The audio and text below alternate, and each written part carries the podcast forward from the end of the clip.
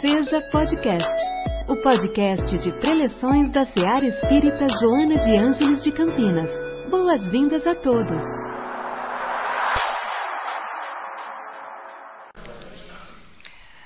A liberdade é na ciência a experimentação e o raciocínio. É na filosofia o bom senso e a sensatez. E na religião o discernimento e a naturalidade. Na arte, a originalidade e a inspiração. E na sociedade é a igualdade e a solidariedade. A liberdade, como todas as demais conquistas da alma, ela só será alcançada se ela for verdadeiramente compartilhada com os outros, com os nossos, nosso próximo. Devido a esse comportamento, nós vamos progredindo e cumprindo a missão que é respeitar o direito do outro e progredir sem cessar. É a lei do progresso, caminhando com a lei da liberdade. Um náufrago vem a ter numa ilha deserta, constrói uma tosca habitação e ali se instala. Sua liberdade ali é plena, ele faz o que quiser. Ele se movimenta à vontade, faz e desfaz conforme lhe parece conveniente. Ele é o senhor absoluto daquela porção de terra. Só que, passado alguns meses, chega outro náufrago. E aí a situação se modifica. O primeiro experimenta já uma, uma limitação, a não ser que ele disponha a eliminar o recém-chegado. Começa a reconhecer que vai esbarrar na liberdade do outro. Terão que dividir os recursos existentes, a água potável, os animais, o peixe e o próprio esforço físico. Por essa razão, a liberdade será restringida à medida que outros náufragos também vão chegando. E algo semelhante ocorre na nossa vida comunitária, onde a nossa liberdade é relativa, porquanto ela deve ser conciliada com a liberdade do outro. O nosso limite termina no direito do outro, e o direito do outro termina também onde começa o nosso direito.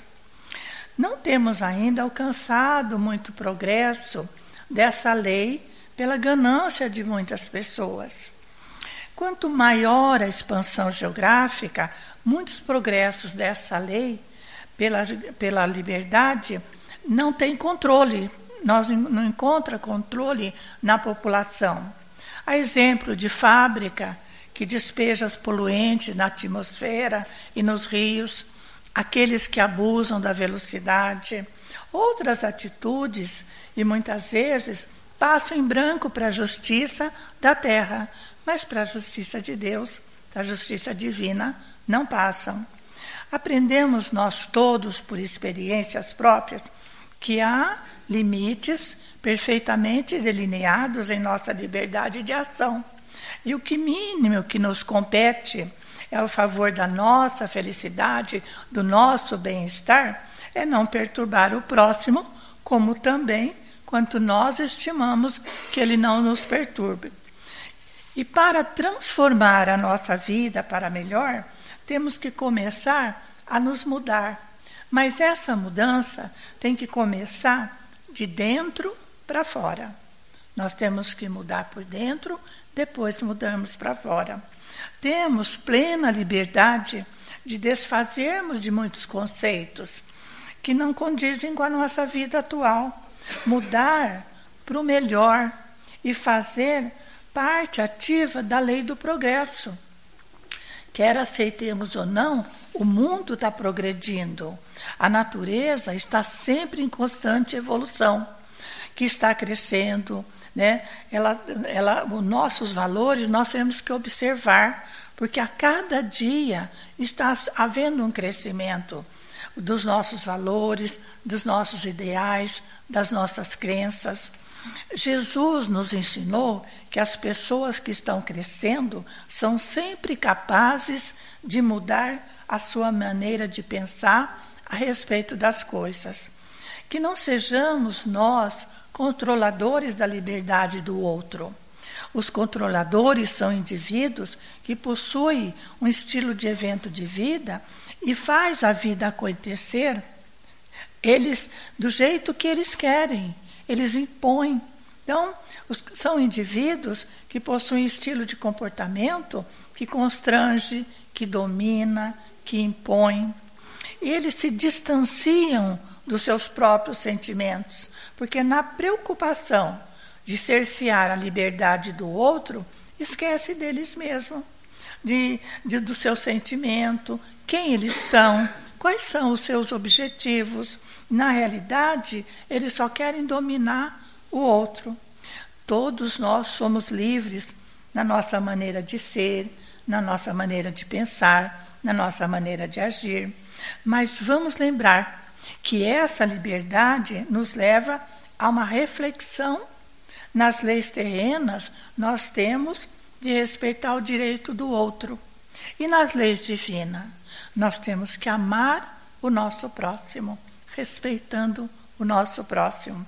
É no amor ao nosso próximo que está a perfeita compreensão dos deveres comunitários, que restringe a liberdade individual, que é uma coisa rara de nós encontrarmos.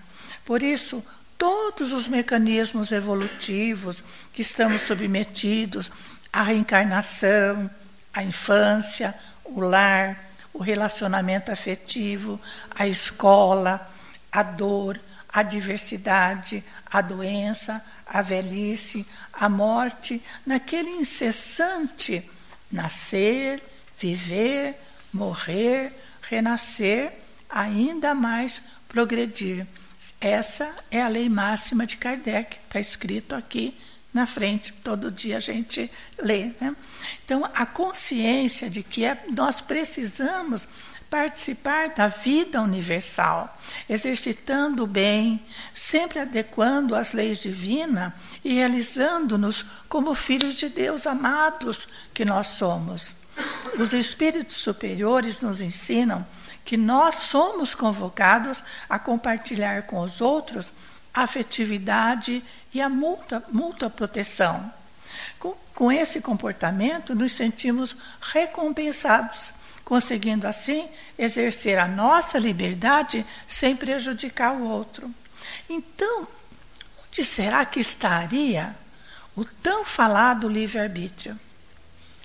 Na mensagem do livro de hoje, do livro do Prazeres da Alma, nos, nos fala da pergunta 433 e 444 e 800, 843 e 844 do livro dos Espíritos. O homem tem limite no seu livre-arbítrio de seus atos? Ele tem. Então, visto que ele tem a liberdade de pensar e agir sem o, sem o livre-arbítrio, ele seria uma máquina. Porque nós temos a nossa liberdade de pensar, de agir. Nós sabemos que nós temos o nosso livre-arbítrio, que é essa, essa facilidade que nós temos, essa, essa oportunidade que nós temos de mudar. É por isso que nós temos o livre-arbítrio, que nós podemos mudar a nossa maneira. Né? E ele na, também pergunta: o homem tem o livre-arbítrio desde o seu nascimento? Não. Na, nos primeiros tempos de vida, não, porque é criança. E é quase nula. Ela se desenvolve e muda o seu objetivo à medida que há o crescimento, pois a criança tem pensamentos relacionados somente às suas necessidades. Mas quando nós estamos contendo a nossa consciência, nós já vamos ver o que é certo e o que é errado, o que eu devo fazer e o que eu não devo fazer com essa minha liberdade. E quando nós usamos o nosso livre-arbítrio com sabedoria, isto é, respeitando a liberdade do outro, nos permite, nos permite viajar Quais os caminhos a serem percorridos? Qual o caminho que nós vamos tomar? Há realmente aqueles que se estacionam na preguiça, não afundam em vícios, e ainda os que escolhem né, é, medidas enganosas. E partindo do princípio que Deus é perfeito na sua justiça, sem mácula, evidentemente que Deus nos considera todos iguais. Então, nós somos criados todos iguais. Nós somos criados para o mesmo fim. A perfeição, e mais cedo ou mais tarde, vai chegar. Né? Essa é a vontade do Criador, que não falha nos seus objetivos. E nessa longa jornada rumo aos objetivos finais da nossa existência, nós não partimos todos ao mesmo tempo. Há espíritos em variadas é, faixas evolutivas, nós sabemos. É natural que a gente encontre encarnados e desencarnados revelando profundas diversificações de entendimento, de compreensão, de inteligência, de vocação, de moralidade. Cada espírito tem a sua individualidade e ele está num patamar e vai crescendo de acordo com o seu conhecimento, com a sua sabedoria e vai mudando. E à medida que nós desenvolvemos a nossa consciência, mudamos, as antigas convicções vão ser destruídas e deixam de funcionar para nós. É claro que somente quando nós entendermos que nós somos responsáveis por nós, responsável pelos nossos atos, é claro que nós crescemos individualmente, mas é claro que nós precisamos viver em sociedade, porque é na socialização que nós vamos ajudando, nós vamos crescendo e ajudando o outro a crescer e vamos ser ajudados também a crescermos. Toda a vida, ainda que leve muito tempo, todos nós vamos acertar o passo e vamos corrigir a nossa rota com a tendência de andarmos cada vez mais depressa no nosso crescimento. Caminhando com maior segurança, nós vamos nos desviar das distorções, das perdas de tempo, à medida que nós amadurecemos, e moral e intelectualmente, tomando consciência das leis divinas que transitam na nossa, na nossa vida, que nos dão o conhecimento para que a gente possa crescer, para que a gente possa mudar. Quanto à fatalidade da vida terrestre, pode-se dizer que ela está estreitamente vinculada ao exercício do nosso livre-arbítrio. Conta-nos uma lenda indígena que dois jovens enamorados chegaram de mão dadas à tenda do velho cacique e pediram: Olha, nós nos amamos, mas nós queremos um conselho que garanta que nós vamos estar junto e nos amando. O senhor acha que tem algo para fazer? E o velho respondeu: Ah, claro, tem sim. Tu, nuvem azul, a moça, deve escalar o monte ao norte da aldeia e somente com a rede caçar o falcão mais vigoroso e trazê-lo vivo até o terceiro dia da lua cheia. E tu, touro bravo, o rapaz, deve escalar a montanha do touro e lá em cima caçar uma águia bonita e com a rede trazê-la. No dia estabelecido, o cacique esperava o casal e eles trouxeram as aves. E o velho pediu que eles amarrassem as aves uma a outra e soltasse as aves para que elas voassem. As aves tentaram voar, só que elas estavam amarradas, não conseguiam alçar voo e começaram a ficar irritadas. E, e o cacique disse: jamais esqueçam esse momento, soltem as aves. Vocês são como a águia e o falcão. Se estiverem amarrados, submissos um ao outro, tolhendo a liberdade do outro, não só viverão magoados, também, como cedo ou tarde, começarão a se estranhar. Se quiserem que esse amor perdure entre vocês, voem juntos, mas jamais amarrados. Jamais tolham a liberdade do outro. Essa é uma verdade tanto para o amor de um casal, para qualquer tipo de relacionamento familiar, no trabalho e entre amigos. E à medida que nós amadurecemos, começamos a perceber que as regras existem como diretrizes para facilitar o nosso relacionamento com as outras pessoas. Paulo Maurício falou do este, do estudo. Então é muito importante, porque é através do estudo que nós vamos ter o conhecimento, e o conhecimento nos vai dar a sabedoria, e a sabedoria vai nos dar a conscientização do que é certo, do que não é, daquilo que nós podemos usar o nosso livre-arbítrio, a nossa liberdade. Porque a inteligência cósmica, ela nos dotou desde a criação de dons, de talentos necessários para darmos ao universo a nossa participação. Diz o apóstolo Paulo: Não vos enganeis, de Deus ninguém somba, zomba, pois aquilo que o homem semear, também ele ceifará. A semeadura realmente é livre, mas a colheita é obrigatória. Temos liberdade para exercer a nossa vontade, efetuar as nossas opções.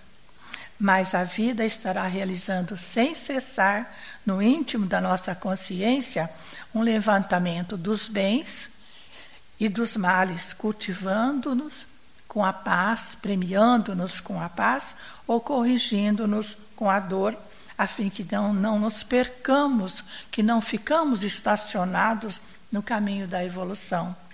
O nosso presente é o futuro, nosso presente é o, é o que nós, é o nosso fruto para nosso futuro, como nós fizemos no passado, da mesma forma, ele é o nosso presente. Então será sempre a projeção do nosso presente para o nosso, o nosso comportamento atual, o nosso futuro será, porque colheremos o que plantamos. O livre-arbítrio não é absolutamente, não é absoluto, mas sim relativo à posição ocupada pelo homem na escala de valores. Ele vai ter a liberdade, né?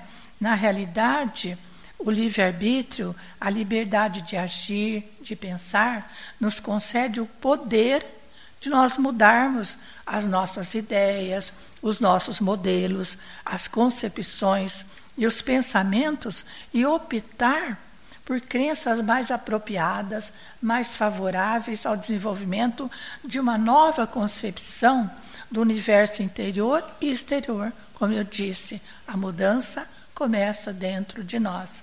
A liberdade, como todas as demais conquistas da alma, só será alcançada verdadeiramente se ela for compartilhada com os outros. Hoje sempre, a opção mais inteligente é o esforço do bem cumprido e a finalidade da nossa vida atual. Tanto mais perseverante e produtivo nós formos, quanto mais consciente nós estivermos do bem supremo, da presença de Deus, esse Pai de infinito amor, esse amor que em todas as circunstâncias nos reserva o melhor, nos oferece, através das nossas experiências, como Filho de Deus, que o processo de crescimento designados por nós a cumprir os planos divinos que Ele preparou para cada um de nós, porque Ele nos ama do jeitinho que nós somos. Que Jesus nos dê a sua paz. Em nossa célula de amor, sua presença é sempre bem-vinda. Acompanhe também nossas atividades nas redes sociais Acesse arroba seja CPS. Afinal, sua participação faz a SEAR acontecer.